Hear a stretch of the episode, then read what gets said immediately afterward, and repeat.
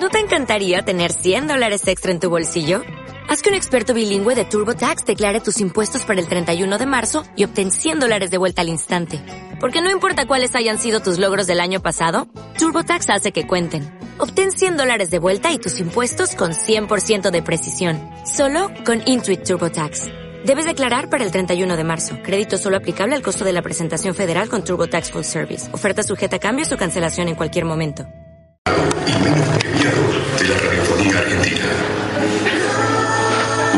Oficialista para los opositores, inútil para los oficialistas y funcional para los inútiles. La venganza será terrible. Con Alejandro Dolina, el que le ensaliva los sobres a carta abierta. Patricio Bartón, el periodista que 678 no se atreve a imitar. Y la actuación estelar de Jorge Dorio, un ñandú heterodoxo que pone sus huevos en el mismo lugar en donde milita. La venganza será terrible. Números musicales por el trío sin nombre. Manuel Moreira, Ale Dolina y Martín Dolina, el que estranguló una gallina. Producción, Maica Iglesias, Florencia Martori y otras personas. La venganza será terrible. Un grupo de escépticos esperando que un ángel venga a revelarles que el mundo no tiene ningún sentido.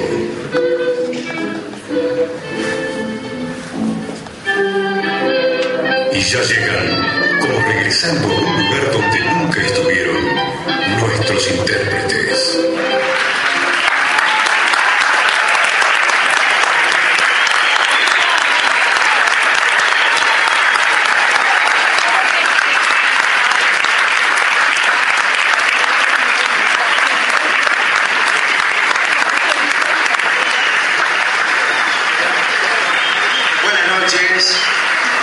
muchas gracias. Aquí estamos en la ciudad de Tandil con mucha, mucha gente amiga, gente que incluso está en lugares desde los cuales no podrá vernos, con lo cual la ilusión de la radio será perfecta. Muchas gracias por haber llegado esta noche hasta aquí. Muchas gracias también a René Lamán, querido amigo.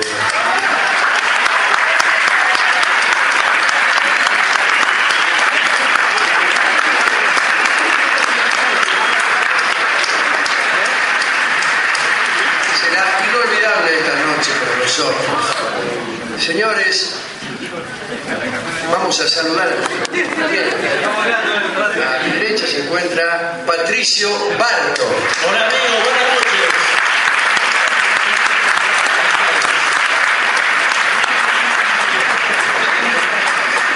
en este momento recibe el homenaje de infinidad de niños, señoras y adolescentes. Del otro lado, Jorge Dorio.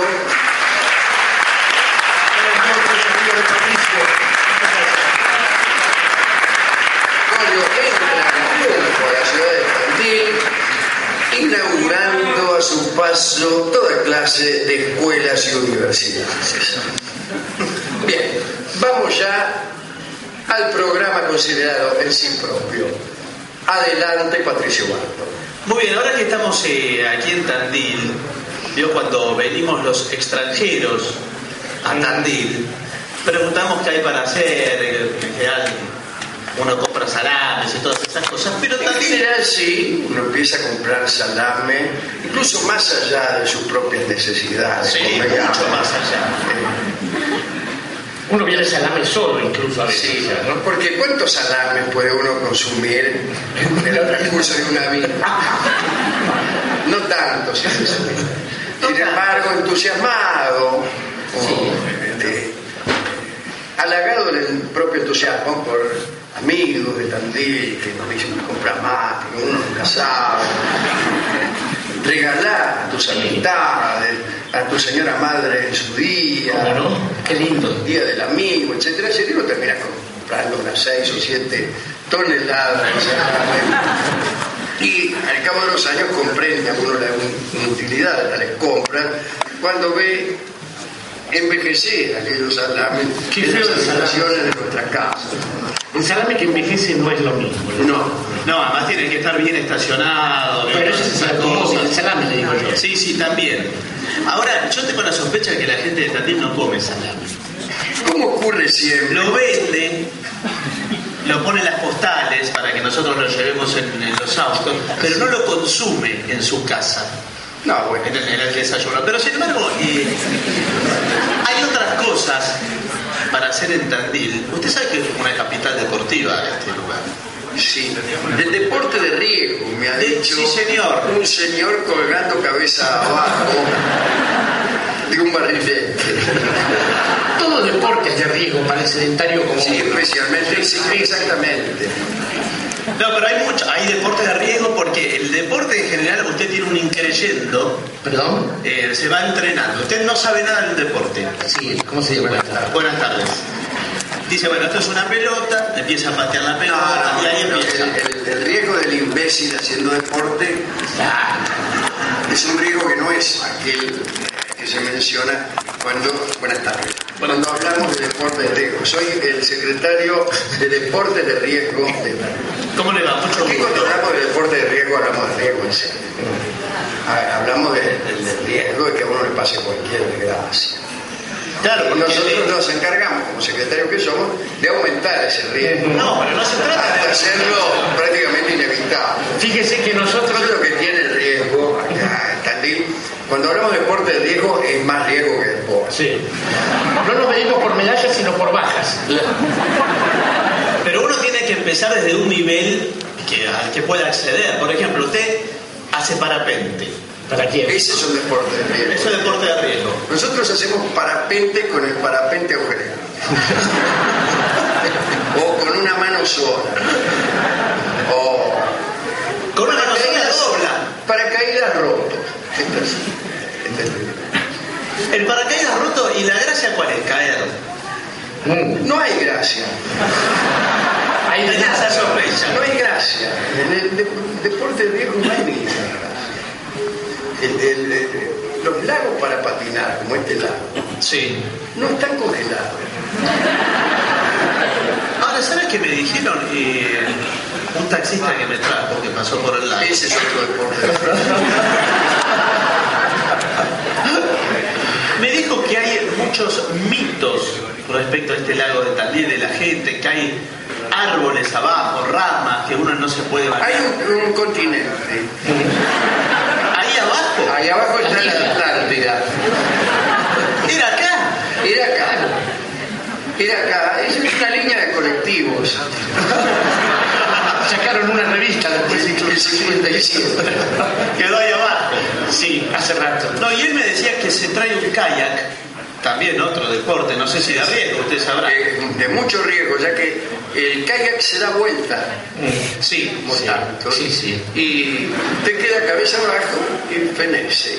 No, señor, hay, hay Ay, técnicas. eh, aquí vamos a organizar Tandil los Juegos Olímpicos que podría ser que sacáramos alguna. Bueno, ya tiene instalaciones, tiene, tiene el lago, en donde ahí pueden hacer los deportes acuáticos, eh, como estos que dicen del, del kayak. El problema es llegar hasta el centro del lago en sí mismo, porque dice, si tiene ramas adelante, ¿por dónde baja el kayak? Hace una, una especie es de plataforma. el, el kayak. eh, ¿Qué otros deportes acuáticos puede hacer ahí? acuáticos y no acuáticos. Aquí tenemos muy buenos eh, exponentes en salto en ancho, por ejemplo. Ajá. Salto al vacío es la mejor disciplina del deporte de riesgo. Sube la montaña y se arroja. ¿Y, y- y cuánto salta en ancho? ¿Una buena marca? Una buena marca, 10 centímetros. Ah, se llama dar un paso. No. Se llama ensancharse uno. Se mide el colesterol para saber quién gana.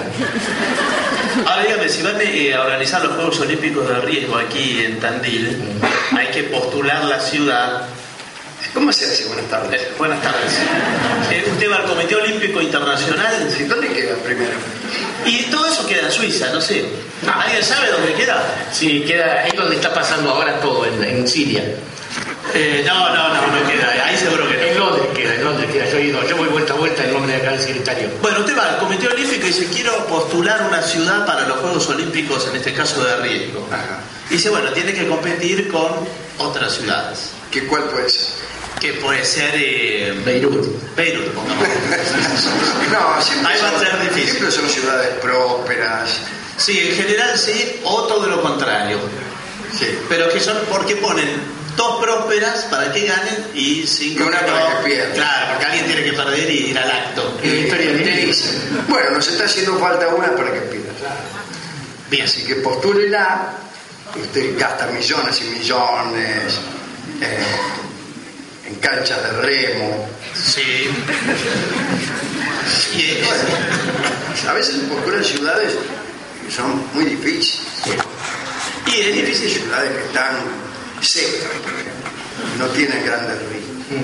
Y se complica. Si usted tiene que hacer todo artificial, eh, no puede. ciudad, por ejemplo, no se me ocurre cuál, pero la ciudad de Petra, Petra, uy, de Petra. Petra en el Medio Oriente. Soy de la ciudad de Petra, no hay una gota de agua. Campeones de beach volley, en eso andamos bien. Y dice, bueno, todo muy bien, señores de Petra, pero ¿dónde, ¿dónde piensan hacer las regatas? Sí. Bueno, Siempre buscan un pelo al huevo. no, No, eso